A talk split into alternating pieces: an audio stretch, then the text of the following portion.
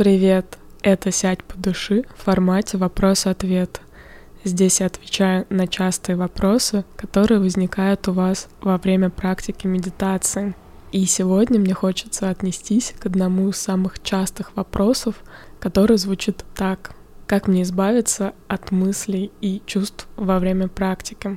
Но вначале у меня есть небольшое объявление. Меня часто спрашивают, провожу ли я медитации вне подкастов, и в эти выходные я устраиваю первое такое мероприятие, и хотел бы пригласить вас присоединиться к нему. Оно пройдет в воскресенье, это 12 января в Москве, в замечательном уютном пространстве Йога Space на Дмитровке, которое я очень люблю. И за полтора часа мы там подготовимся к медитации при помощи несложной йоги, потом посидим подышим, помедитируем, а после выпьем вкусный чай. Записывайтесь по ссылке в описании подкаста и до встречи. Итак, возвращаясь к вопросу, как мне избавиться от мыслей и чувств во время практики медитации. Это очень интересный вопрос, который мне долгое время самой не давал покоя, когда я воспринимала медитацию как упражнение, целью которого есть избавление от мыслей, от чувств. Но стремление избавиться от чувств и мыслей только усугубляло напряжение — тебе кажется, что ты какой-то неудачник, что даже просто посидеть наедине с собой, наедине со своими мыслями не можешь. А потом я услышала об идее, которая мне очень помогла, и я хочу поделиться ею с вами. Надеюсь, она поможет и вам. И заключается она в том, чтобы поменять свой взгляд, поменять перспективу, то есть понять, что медитация — это не про избавление от мыслей, потому что это и невозможно, да и не нужно. Производить мысли и чувства — это свойство ума. Оно нам дано от рождения. Мысли, функция думать иногда в жизни все таки нам пригождается. Это скорее про наблюдение за мыслями. И наблюдение за мыслями, оно может помочь просто их увидеть, лучше понять и начать по-другому к ним относиться. Как будто бы войти в комнату в темноте, включить свет и увидеть, что, может быть, вещи как-то развалены не на своих местах, посмотреть на это, подумать, возможно, их убрать или переставить, или оставить все как есть.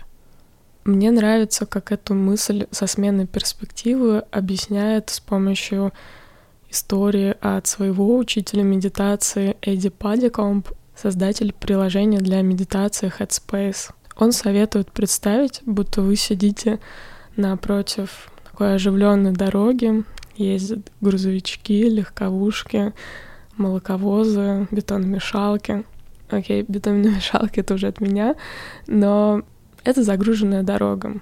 Представьте, что вот эта загруженная дорога — это ваши мысли. И ваша задача в медитации — просто сидеть и наблюдать за этой дорогой. Это кажется легко, но что происходит обычно, если переложить эту метафору, то, что происходит в медитации, мы не можем усидеть спокойно. Иногда мы стараемся перебежать эту дорогу во время того, как по ней ездят эти все машины, эти мысли. Или мы хотим гнаться за красивой машиной, за интересной мыслью, которая нам кажется классно подумать. И полезно просто себя возвращать обратно, говорить себе, да нет, я тут просто за тем, чтобы смотреть на эти машины, просто наблюдаю. Больше ничего от меня не требуется. От меня не требуется остановить этот поток трафика. От меня не требуется выбрать какую-то красивую машину и запрыгнуть в нее. От меня не требуется сделать так, чтобы машины стояли в пробке или чтобы их стало меньше. Задача просто смотреть на машины, на трафик проходящий, как эта электричка за моим окном. Нам ничего не надо с ней делать, и таким образом мы натурально погружаемся в расслабление. Такая смена перспективы помогает снять напряжение с себя, Потому что нам кажется, что вот надо избавиться от мыслей, надо избавиться от чувств, надо, чтобы их не было, мы же медитируем для того, чтобы их не было. Нет, мы медитируем просто, чтобы их замечать. И когда мы их замечаем без проявления какой-то реакции особенной, у нас появляется возможность ими управлять. Надеюсь, что этот вопрос-ответ был для вас полезным. Если что, пишите комментарии, задавайте вопросы э, в бота или мне в личные сообщения. Спасибо, что прослушали этот выпуск.